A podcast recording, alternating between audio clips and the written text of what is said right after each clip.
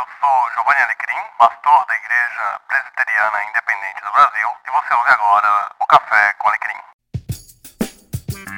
Sim! Café com Alecrim! Seja muito bem-vindo, seja muito bem-vinda a este episódio da série Altar, onde nós falamos sobre liturgia. E hoje eu falo com vocês sobre os móveis do nosso culto. Os móveis de um ambiente definem o propósito daquele lugar. Em uma sala, dificilmente se terá um armário de cozinha, por exemplo. Ao adentrar o local de culto, você vai se deparar com móveis que compõem o um ambiente e fazem parte do culto. Vamos conhecer então no episódio de hoje o que era usado no Antigo e no Novo Testamento e como eles se relacionam com o nosso culto hoje. No Antigo Testamento eu não vou me deter muito em detalhes referentes a ele, porque lá em Êxodo 26 e 27 você encontra a instituição do tabernáculo e com ele uma lista de móveis e utensílios, dentre os quais eu destaco a Arca da Aliança, onde as tábuas da lei eram guardadas, e a mesa dos pães da proposição também existia ali como um mobiliário. Em 1 Reis 6 a 8, nós temos a narrativa da construção do Templo de Salomão.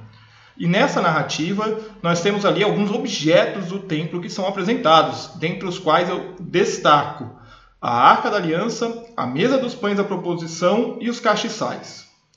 Já no Novo Testamento, na sinagoga, é o lugar de destaque aqui para a gente é, no texto neotestamentário. A sinagoga surge provavelmente no cativeiro, quando o povo precisava de um lugar para se reunir, e com o templo destruído surge então essa instituição, Havia um lugar reservado para se guardar os rolos das Escrituras, um armário atrás de uma cortina que era conhecido por santo. Ao longo das paredes ficavam os bancos que o povo se assentava e na direção do santo havia um, sob um estrado, uma, uma estante para a leitura dos rolos. Além disso, havia lâmpadas, tapetes e trombetas para comemorações festivas.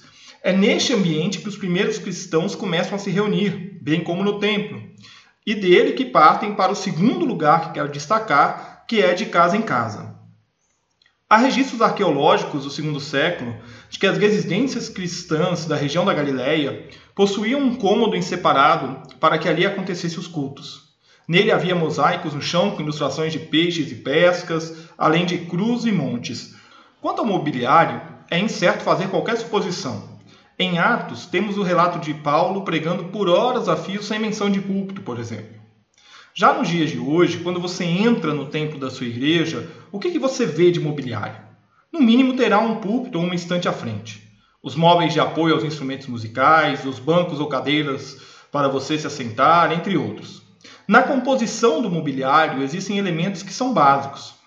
Para saber quais são, nós precisamos voltar nossos olhos para a herança que o culto cristão recebeu da sinagoga e o que ele acrescentou de novidade.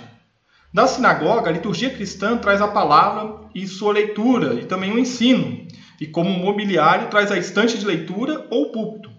De elemento novo, a liturgia cristã acrescenta a palavra a ceia, e como mobiliário insere a mesa da ceia.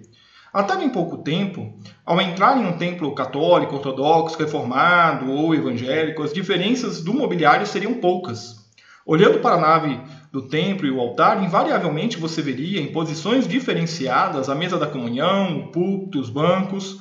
Em algumas igrejas ainda teria a pia batismal ou uma estante para leitura e ofício da liturgia.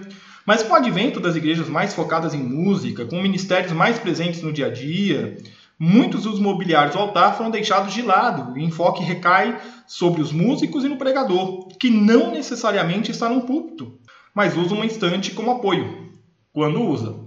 O que chama atenção nestes casos é a total ausência de mobiliários que remetem ao que há de mais genuíno no culto cristão, a saber, a celebração da ceia.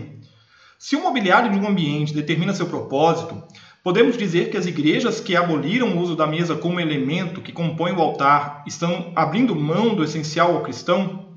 São leituras que devem ser feitas com cuidado, mas não podemos deixar de dizer que a maneira como os móveis são dispostos num templo ou local de culto dizem muito a respeito da teologia e do ensino bíblico que a comunidade vive. O que fazer então?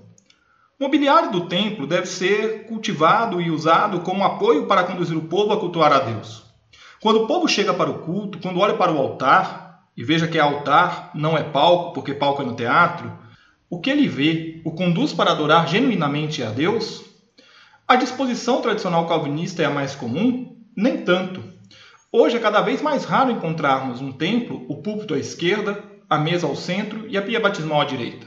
Aliás, a presença da pia batismal é cada vez mais rara nos templos. O caminho para se mexer e dispor os, os, móveis do templo é conhecer melhor a história da sua comunidade e como ela se alinha com a tradição reformada e os princípios bíblicos. Tal exercício deve ser feito pelos pastores e pastoras, mas é fundamental envolver a comunidade neste processo. Não vou aqui apontar o que sua igreja deve ou não ter de mobiliário à frente. Isso vai de cada comunidade, como já pontuei, reflete o ensino bíblico e teológico da mesma.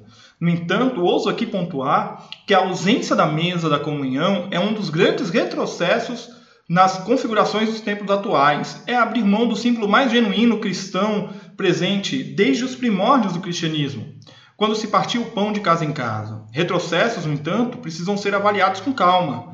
Nem todo retrocesso é ruim por si só, mesmo que pessoalmente eu creia que a comunidade perca muito com a ausência da mesa.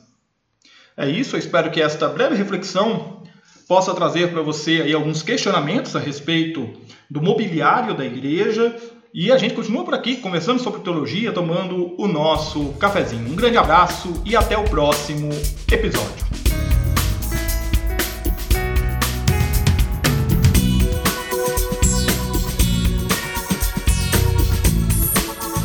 Muito bem, chegamos ao final deste episódio da série sobre o culto onde eu falo sobre liturgia, música e tudo que envolve o culto. Tem uma playlist lá no SoundCloud dessa série, você pode acompanhar os outros episódios e também pode acompanhar é, os outros temas e as outras playlists que nós temos lá, de entrevista, a série Atrás do Púlpito, onde eu falo sobre textos bíblicos que eu preguei, é, entre outras séries que nós temos aqui no podcast Café com Alecrim. Eu espero que este bate-papo tenha contribuído para você, para você pensar um pouco mais sobre a relação do mobiliário com o culto. Quero convidar você a acompanhar o Medium, onde eu publico os meus textos, a acompanhar o canal do YouTube, onde eu tenho feito as lives, a acompanhar o Café com Alecrim nas redes sociais e no grupo do Telegram. Lá nas redes sociais você me procura, tem os links todos aí na descrição, tá pessoal? É só seguir a gente lá. Um grande abraço para vocês e que Deus nos abençoe.